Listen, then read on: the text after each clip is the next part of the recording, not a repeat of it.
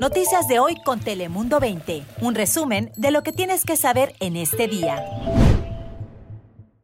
Feliz viernes, ¿cómo están? Les saluda Lisette López. Iniciando el fin de semana, con mucho gusto les saluda Daniela Guichené. Hola, muy buenos días. Les saluda Cris Cabezas desde Telemundo 20. Esta mañana iniciamos con la noticia de que San Diego ya tiene un nuevo alcalde. Es que el demócrata Todd Gloria ya hizo historia y fue juramentado como el alcalde número 37 de la ciudad de San Diego.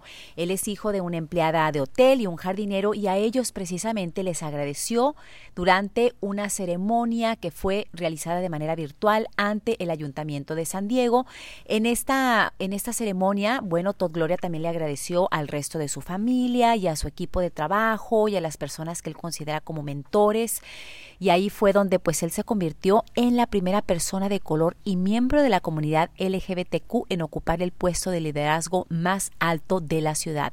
Recordemos que está reemplazando a Kevin Faulkner, quien ya terminó este pasado miércoles su puesto como el alcalde de San Diego y ahora es el demócrata Todd Gloria quien ya es el nuevo alcalde de nuestra ciudad.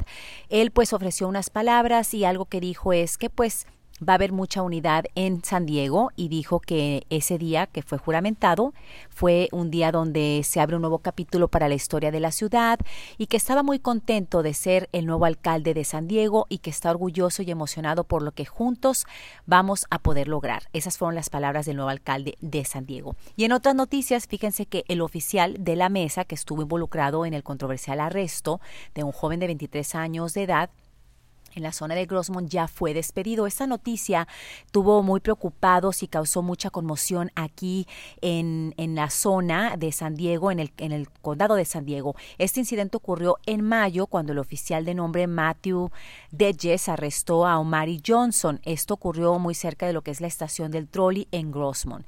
Y es que Johnson sostuvo todo el tiempo que él estaba en un lugar esperando a sus amigos, pero el oficial decía que estaba sospechando pues que Johnson estaba fumando en una zona donde no estaba permitido fumar y bueno, las imágenes captadas por un testigo que estaba en el área cuando todo esto ocurrió, más las imágenes que también fueron captadas por la cámara corporal del policía, pues observa el uso de fuerza cuando Johnson pues intentaba retirarse del lugar.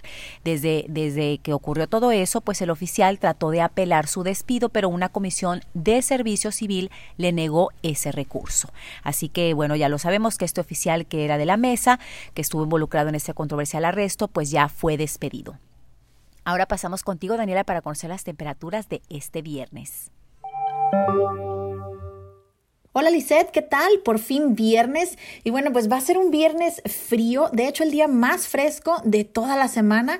Y en la mayor parte de San Diego las temperaturas apenas se alcanzarán el rango bajo de los 60. Lo que sí es que ya va a estar más despejado, vamos a ver un poquito más el sol. En las montañas se van a quedar con máxima alrededor de 50 grados frío. Los desiertos van a llegar hasta los 66, 67. Pero bueno, tenemos buenas noticias porque mañana sábado se van a elevar nuestros termómetros. Pero el cambio más notable se va a dar para este domingo, que incluso va a ser calorcito otra vez, acercándonos hasta temperaturas de 80 grados en el interior del condado, quedando así con marcas entre 10 y 15 grados más elevadas de lo normal para lo que es mediados de diciembre. Y bueno, pero además del calor, los vientos de Santana también van a estar de regreso, por lo que nuevamente el riesgo de incendios estará presente aquí en la región. Así es que ya lo sabe, tome sus precauciones. Hoy viernes bastante frío, sábado un poquito menos y el día más agradable tanto de esta semana como de la próxima va a ser este domingo 13 de diciembre. Así que bueno, Cris, ya puedes ir haciendo tus planes. Gracias, Daniela. Y sabes qué, si tienen hambre, escuchen esto porque hay un restaurante muy rico, por cierto, de mariscos, conocido como Karina's Restaurant, y hay varios aquí en el condado de San Diego, pero el más famoso es el de Chulavista. Y lo que sorprendió a muchos clientes es que, bueno, en medio de estas restricciones por la pandemia, ellos están haciendo el esfuerzo para mantener operando el restaurante, para no tener que despedir a los empleados a través de la creatividad. ¿Y cómo lo están haciendo?